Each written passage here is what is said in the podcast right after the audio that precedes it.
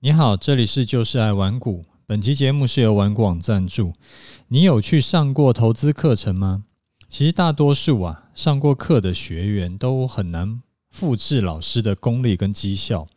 就是花了几万块钱去学，然后结果老师就跟你讲，他说这个长虹突破呢就是买点，但是另外一个长虹突破呢是卖点。然后你就问他，诶，那为什么同样的 K 棒，那这里是买点，那里是变成卖点呢？很常老师会跟你讲说，是因为盘感告诉他的。那请问盘感要怎么学呢？啊，老师说，等你看过上万张的 K 线图，累积多年经验以后，你也可以可以练出盘感。这个那是一种玄之又玄的感觉，只可意会不可言传。然后呢，你的水那个学费学费啊，就打水漂了。那能不能不要让我花几年的时间去培养这种玄之又玄的盘感，也能赚钱呢？你可以学习机械化交易。玩股网跟一位机械化交易的高手合作，他去年呢、几乎是没有开杠杆的情况下，他赚了四百万。然后他的社团学员呢，就是他的教学社团学员呢，光是愿意跑出来贴对账单的这个对账单的累积获利，加起来呢就超过了七千五百万。所以不是老师一个人赚钱而已，是绝大多数的社团学员都可以跟着赚钱，因为社团教的就是机械化交易。那贴出对账单的学员，有的本钱大，有的本钱小。本钱小的获利可能几万块到几十万，本钱多的也有赚，好比三五百万的这种人其实也不少。啊，这个就是机械化交易的威力，它是没有模糊空间，没有事后诸葛。啊，一百个人来看呢，也只有一种做法，而且完全不需要练盘感，三个月保证上手。所以，如果啊，你是想要学到这套完全免盯盘的，然后但是大多数的学员都能够赚多赔少的操盘策略，你可以参考黑马社团。我有把社团介绍会放到 Podcast 资讯栏。那现在呢是年度的大优惠期，现在价格比原价要便宜至少一万块以上。啊，如果你有需求的，你要自己把握时间，因为这个是限时优惠。你可能会想说，诶，那是去年赚很多，是不是因为行情特别好的关系啊？其实去年的行情是真的不错，社团学员的获利呢，也的确比往年要好。但是其实，呃，去年的状况我们就是丢掉不看，之前。呃，从二零一四年黑马到顽固网来开社团以来啊，这每一年的，就是从二零一四、一五、一六、一七、一八、一九到去年，其实每一年社团学员大多数都是赚钱的，一年赚几百万这种情况并不是特例。那像社团介绍里面就有。呃，包含了像过去几年多达好几百个学员的对账单，还有他的见证文可以给你参考，就有兴趣的可以去看一下哈。好，我是楚狂人，我们这个礼拜礼拜二，我们来回答一下听众的问题。啊、呃，第一位听众呢，他问我说：“哎，楚大您好，想请教啊，就是股票常常是跌破整理以后呢？”呃，突破整理以后呢，他隔天就去买，但是很容易买进以后一两天就就是账面上小赚了三五趴，但是后来就遇到洗盘，结果就变成亏损，然后甚至是就停损卖出。比如说联电，它是买在四月九号，那过几天有冲高，但是后来又洗下来，那它是不是就是把呃停利就设在五日线就好？啊，因为它的成本比较高，所以停损原本是设在呃，就是突呃跌破下方区间的红 K 低点。那遇到这种卖压被打下来的话，就很难撑得住，变成是他一次赔就赔四五趴。那请问该怎么处理这种情况呢？那因为他这样子，所以他觉得就是常常停损，还是他觉得是不是应该有赚就跑，可能会比较好操作一点。呃，如果啊，你是做波段的，你当然不能够把你的停损点设的比你的停利点还要多嘛。就是说，你停损点如果都是设五趴好了，然后那你停利都是设两趴，你这样做久了，你当然一定是越赔越多嘛。所以。绝对没有说是有赚就跑的，因为有赚就跑那个是当冲在玩的，不是你在做波段的这种搞法。那你刚刚讲起来是，呃，你会持有好几天，甚至是更久，所以你不可以是，呃，就是有赚就跑，因为有赚就跑，最后一定是就赚少赔多。那像刚刚讲的这种状况啊，我们就直接看联电好了。如果啊，你是四月九号买入联电的话，应该怎么样设定出场点呢？四月八号的时候，联电出现一根带量长红，它是突破了近一个月的高点。那既然你是因为这根长红突破才决决定进场的，所以你就可以把进呃出场点就设为这根长红 K 棒的低点。如果今天收盘跌破就卖掉，或者是你要设个滤网，今天收破，然后明天中午就卖掉。那不过话说回来啊。其实做股票不是一种，不是只有一种买法，你可以试试看，就是不要是像你现在是呃用带量长红突破高点进去进去买，你也可以是说呃好比是股票打底完成你就买进，那这样子的话跟突破买进其实各有优缺点，但是起码你的买点会相对低一点。我们一样看联电。联电从二月修正以后啊，三月份有打了一个 W 底，所以在三月底突破那个 W 底的颈线的时候，你其实是可以提前进场的。那这样子的进场点就会比四月八号进场的那个价格要更好。当然啦，这个 W 底其实它不是走得很漂亮，然后啊、还有一个原因是说。联电从去年到现在已经涨了四倍了，所以说如果啊，你可以找到更加低基期的股票，就是还没有什么涨的股票，那风险会更低。所以说，所以说再回到你的问题啊，呃，我会觉得你你刚还你刚问的这些说怎么样设停损停利以外，还有一个问题是。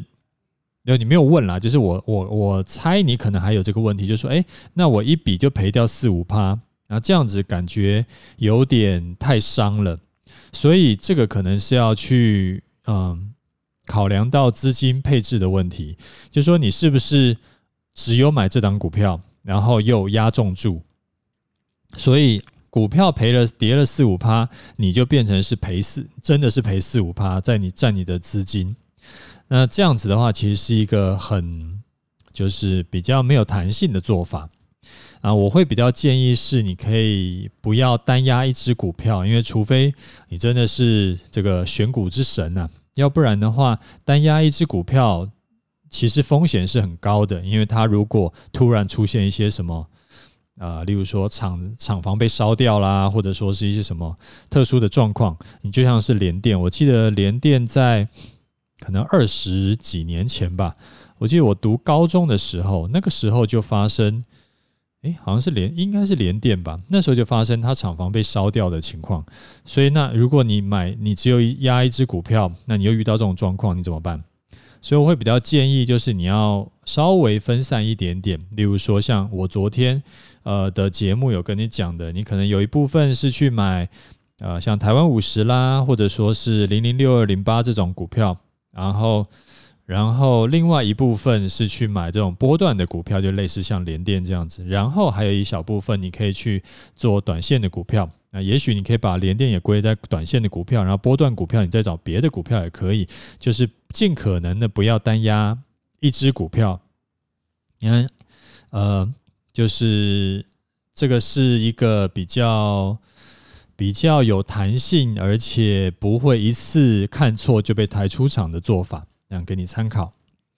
好，第二位呢，他问说：好，他说楚大你好，听了您好几个月的节目，感谢你的无私分享，让我的投资知识总算有一些长进。想要请教楚大关于终极投资，他应该说的是我的那个终极投资组合的课程啊。他说终极投资这种这样的投资是有复利的效果吗？啊，如果啊，那终极投资组合需要分成多等份不同的投资标的，那我想要加码的时候，例如说每个月要再投入一万块，那这样子会影响到资金的分配吗？啊，另外还想要问说，如果想要帮子女做投资的话，是不是也适合这套投资组合，还是单纯买定期定额买买那个 ETF 就好呢？感谢你，希望好频道可以长长久久，让更多人吸收正确知识。呃，我的终极投资组合课程教你的方法，它就是会你照着做就有复利的效果，这个没有问题，因为它每年是持续成长的，所以你只要不要急着把赚来的钱全部都提出去。它就会有复利的效果。啊，至于说加码策略啊，在课程里面会教，所以说你就照课程里面讲的去做就可以了，不用担心。那帮子女投资是不是应该做我的投资组合，还是应该定期定额买 ETF 呢？那我会觉得啊，要先看你一开始预计投入多少的本金。我的终极投资组合比一般买 ETF 厉害的地方是。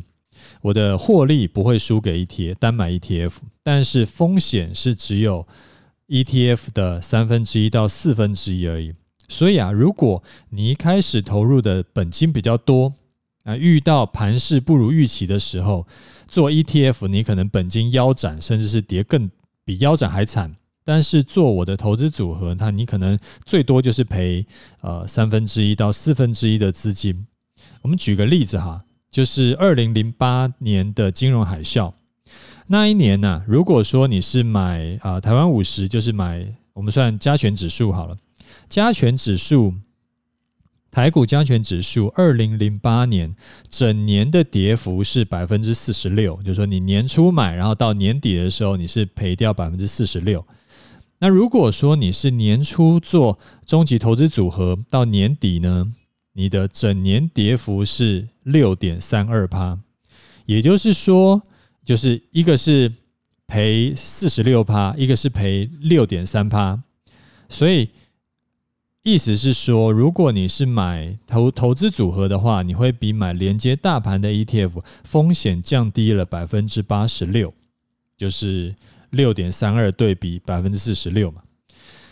那定期定额买 ETF 的优点是什么呢？其实就是简单，然后完全可以无脑做，所以啊，就看你的需求。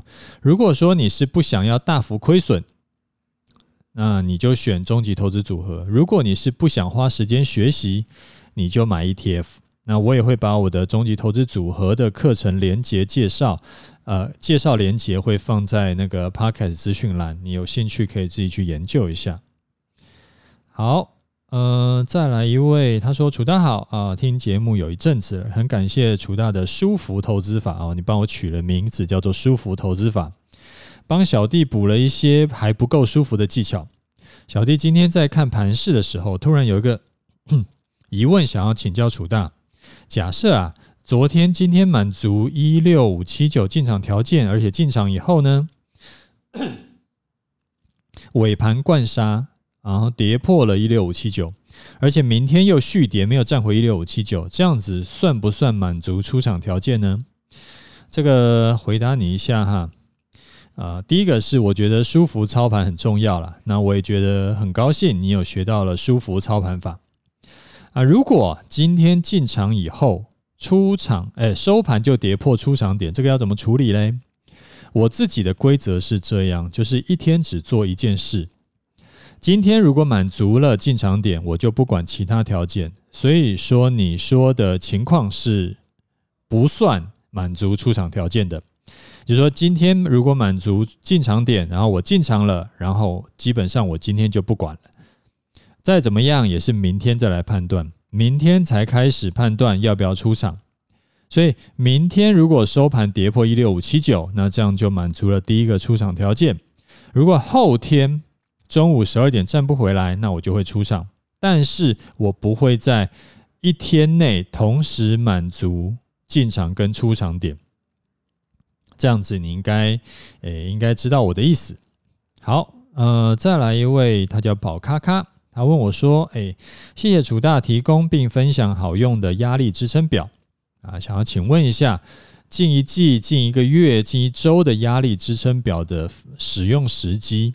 他说，例如说呢，他预计可能三到五天的操作，这样子是比较适合近月的啊、支撑表是吗？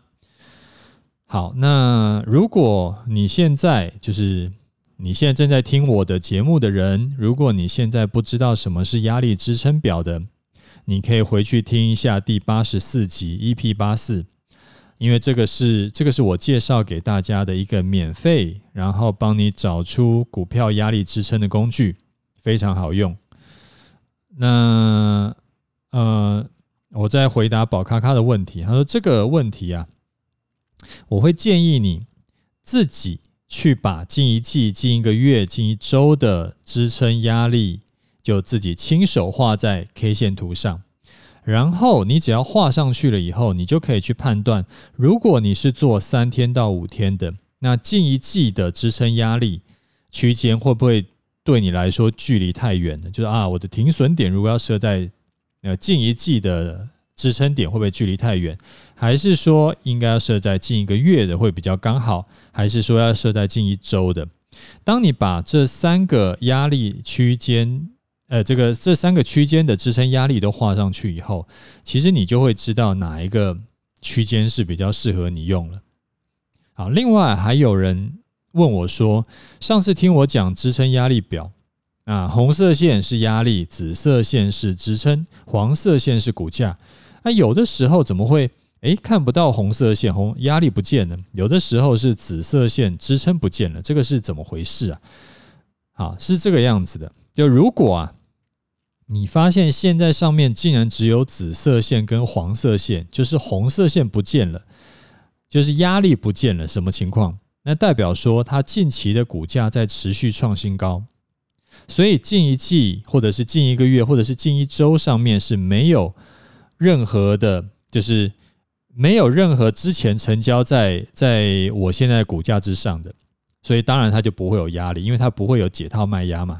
它在现在，例如说，它现在是一百块钱。它如果呃这一个月以来最高点就是一百块钱，那当然它不会有上面还有什么压力，因为上面是没有成交任何一笔单的嘛，没有上面没有成交单就不会有压力。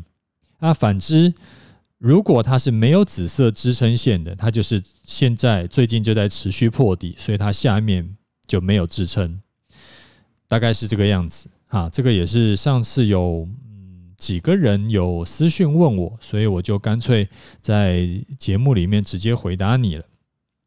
好，那我们来看一下今天的盘势哈。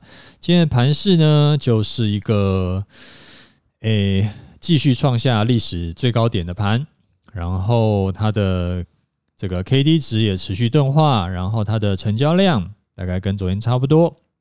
那我自己的部位呢，是四月七号进场的。呃，进场的时候呢，那个时候大盘在大盘的位置在一六七六五，我台湾五十是买在一三七点七附近。到今天收盘为止，账面上获利五百五十八点。那买台湾五十呢，获利一点五五块。台湾五十的获利会低于那个大盘这边的账上获利的比例，因为最近就是。呃，有呃，主要是台积电表现的没有很好，所以说就是呃，会影响台湾五十的这个绩效状况。那无所谓，反正就是一样，还是看大盘来做台湾五十。因为之前的时候，呃，在上一笔获利单的时候，那个时候主要是靠台湾哎台积电在涨嘛，所以那个时候做台台湾五十的。赚的比例是大于做，哎，大于大盘的那个获利，哎，就就是假设我有做大盘的话，它的获利的那个比例。好，嗯，移动出场点呢，就是依然是以月线为参考。假设未来某一天收盘有跌破，而且隔天中午十二点站不回来就卖掉，啊，没有出场，没有满足出场条件以前就续报。那刚刚啊，有听众在问我，他说，台积电股价这两天如果还在六百块上下游走的话，季线就会准备下弯，因为它的那个扣底已经差不多了嘛。那他感觉是比上一次更大的头部就要快要出来了，然后问说楚大怎么看这个现象呢？他说，毕竟啊，做大盘指数的话，台积电还是占最大权值。嗯，我没有什么看法啦，反正现在就是依然是没有满足出场条件以前要就续报嘛，然后就反正真的是跌下来呢，就跌下来就该干嘛干嘛，其实就是这个样子，不用去想太多。那也许之后呃，也许过两天它也许就就就拉高了嘛，所以这个现在可以不用先想太多了，反正知道最大最大的亏损是多少。然后这个亏损的幅度是不是我可以承受的？如果是可以承受的，其实就不用太担心。大概就是这样。好了，那我们今天节目先讲到这里。有问题要问的话，你可以留言，我会尽可能详细回答你的问题。就这样，拜拜。